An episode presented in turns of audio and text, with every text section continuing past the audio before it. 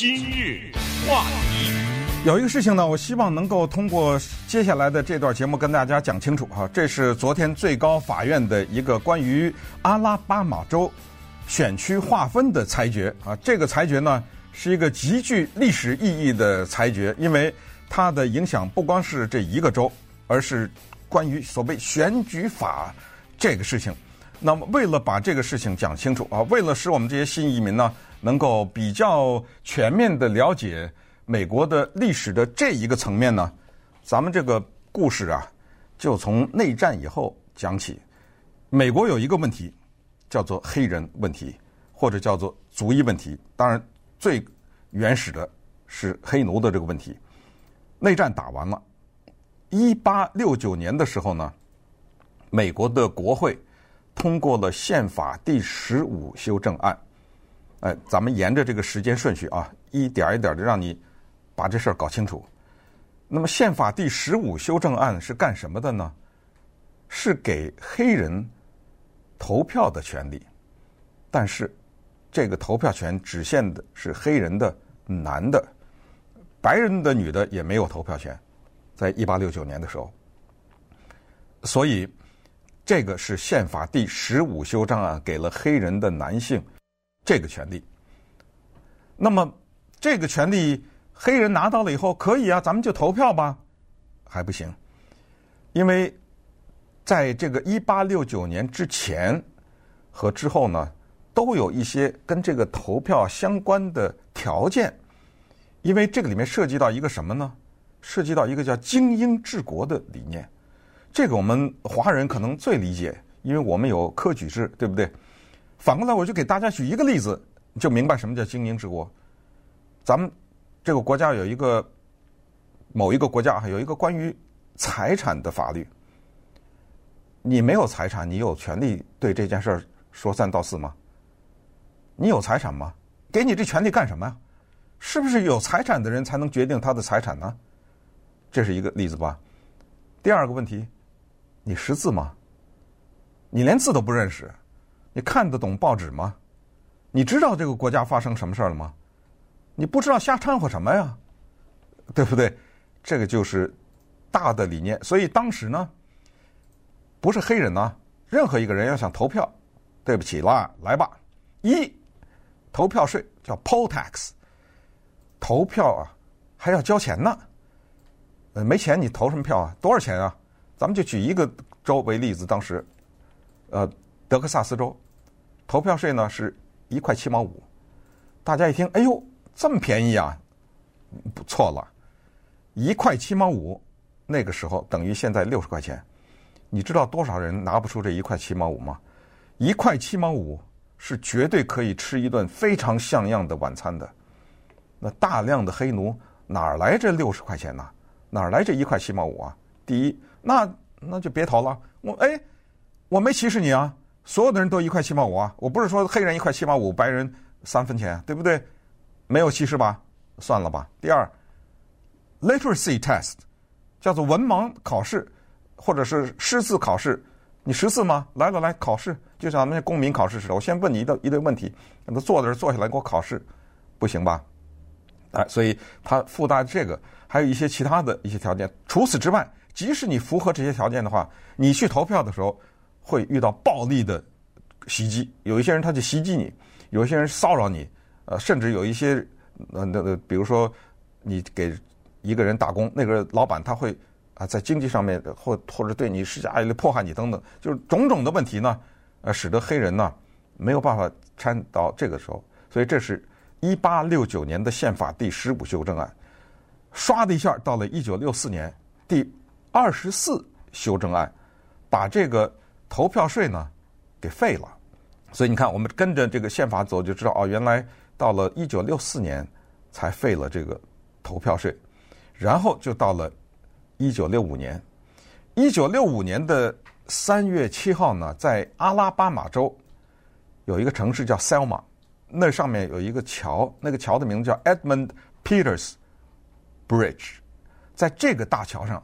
有一些黑人集结，集结在这儿呢。他们要步行到阿拉巴马的首府 Montgomery，是来争取民权啊，要争取黑人获得的投票的这种权利，结果遇到了暴力流血事件，遭到镇压。两天以后，三月九号，马丁·路德·金带领着两千五百个黑人再次从这个桥挺进，但是后来呢，因为有政府有过禁止令啊，为了不违法，就停止了。但是三月二十一号的时候，一九六五年，他们又是马丁·路德·金，这次带了两万五千名人，就走到了阿拉巴马，为民权运动来进行呃努力。这个就后来拍成了那个著名的电影，叫做《Selma》。好，那么这就是一九六五年，在一九六五年的时候，由美国的总统 Johnson，因为他的他之前是副总统，他的总统 Kennedy 被刺杀了，所以他呢做了总统以后，他就签署了一九六五年的著名的 Voting Right Act 投票法。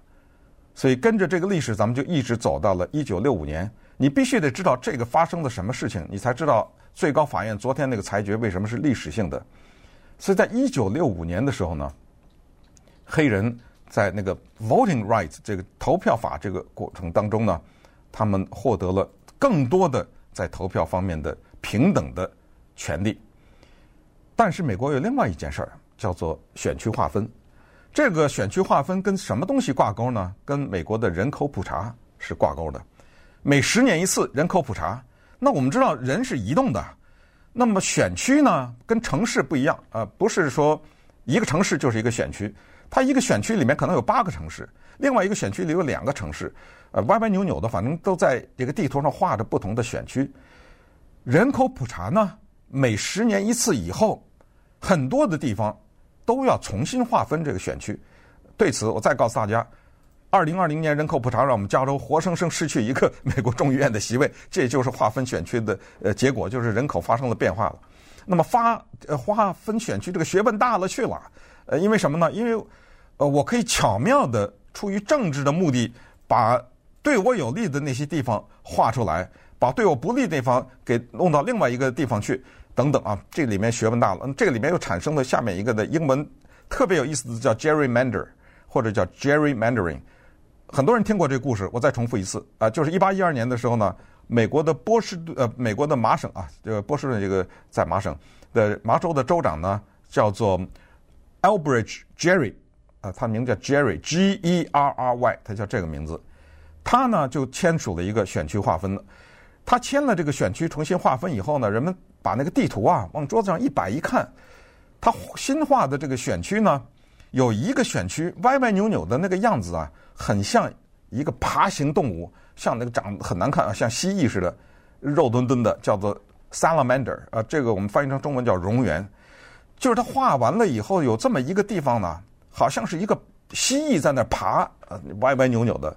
于是呢，在那个波士顿有一份报纸，在首次在一八一二年的三月二十六号就第一次用了这个词，就把这个 Jerry 这个人的姓和那个爬行动物。Salamander 两个人加在一起，就把这两个英文字加在一起叫 Gerrymander。从此以后，这个词就牢不可破的变成了出于政治目的不公平的划分选区这个事情。好，那这一个背景又了解了，对吧？一路走来，咱们就看看二零二零年的总统的大选以前呢，就是在那个时候的呃人口普查呢，就产生了重新划分选区这个事情。阿拉巴马州这个民权运动的诞生地是一个共和党控制的州，他的州议会呢，在请这个委员会划这个选区的时候，划了七个，这个七个选区呢，整个这个州七个哈，只有一个全是黑人，这个这个是在战略上非常巧妙，就什么就是我把那些黑人啊投民主党，我全都给拢在一起给你了，我不要了，对不对？但我剩下那六个州全都是以白人为主。这个就是他们的选区划分，那这一下呢，人家不干了啊，就是捍卫民权的这些人不干了，他们就上诉了。上诉了以后呢，到了法院呢，上级、中级的法院就说：“哦，不行，这个选区七个不对，至少应该划两个是有黑人为多数的，你拿回家去重划去。”那么这时候呢，阿拉巴马州议会又不干了，他们又上诉了，就上到最高法院。到了最高法院以后，最高法院说：“嗯。”我们得看这个案子，但是二零二零年这个二零二二年的这个中期选举啊来了，你这个七分之一就是七个里面只有一个黑人，这个对不起，这个维持你按着这个投吧，以后咱们再说，等我二零二三年再就就到现在了。所以阿拉巴马州在二零二二年中期选举的时候就按照这个，所以就是那六个选区全是呃共和党人，这个只有这黑人选区民主党人。那稍等，我们再看看最高法院为什么出乎意外啊，来认为阿拉巴马这个做法是不合法的。今日话，在美国政治有一句话叫做 “one man one vote”，一人一票啊，是多么的民主啊，多么的理想化呀！但是。呃，听到我刚才的陈述，你就知道这个民主的进程呢，其实是相当艰难的啊。它背后呢，有非常复杂的心态。刚才说到的精英治国，它背后隐藏的很多东西，都是其实建筑在一种歧视的基础之上。但是你认为它有没有道理呢？你要是站在他的角度上，可能也有点道理。你比如说，少数族裔移民，你投什么票啊？你爱我这国家吗？你对我这个国家了解吗？这就为什么让你啊考公民的时候考你那些全都是跟美国政治有关系的，因为你来了以后，你变成了我的公民以后，你就获得了一个东西叫投票权。可是你这一票很重要啊，你别给我乱投啊，对不对？你对我这国家了解多少？关键的还是刚才说那个女的，女人头发长见识短，搞什么搞？懂吗？政治回家做饭去，你不不给你投票的权利。所以这是一个男性主宰，那个女性在二十世纪初经过艰苦卓绝的奋斗，才拿到了这么一个投票权。啊，教育你小学，我博士，你掺和什么呀？呃，收入也是，你是一个扫街的，你懂什么呀？所以各种从各种的角度呢来设置障碍。那么比较大的那个障碍就是叫有色人种，这就是一九六五年的叫投票法第二款一个特别重要的一点，就是不可。因为此人的族裔和他皮肤的颜色，对他投票的权利设置障碍。那么这个出来了以后呢，不断的有一些保守的州想对此进行挑战。那么阿拉巴马州呢，这一次的努力终于在昨天的时候以失败告终。没办法了，因为走不动了嘛，已经到了最高法院。而刚才我说的是出乎意外的裁决是什么呢？因为当面临到堕胎的问题的时候，枪支的问题等等哈。现在的这个最高法院是一个非常保守的最高法院，是一个六比三的最高法院，六个保守的和三个自由的，那三个自由派全是女的，其中有个黑人，所以怎么会这昨天的裁决会把阿拉巴马给驳回了呢？呃，不要简单的看，它是一个五比四，它不是一个九比零，所以这个里面一定涉及到有保守派的人，他们叛变了，我这是带引号的啊，开玩笑的讲。谁叛变了呀？那个叫卡瓦诺的人，首席大法官 Roberts 呢？他是一个比较摇摆，或者是比较中间的，甚至有点偏左的这么一个人。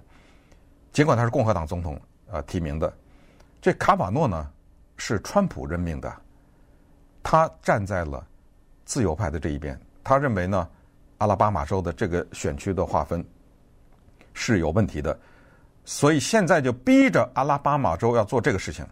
你那七个选区，你这个州哈，拿那个线条画的东一块西一块的呀，最后就得变成是五个白人比较多和两个黑人比较多。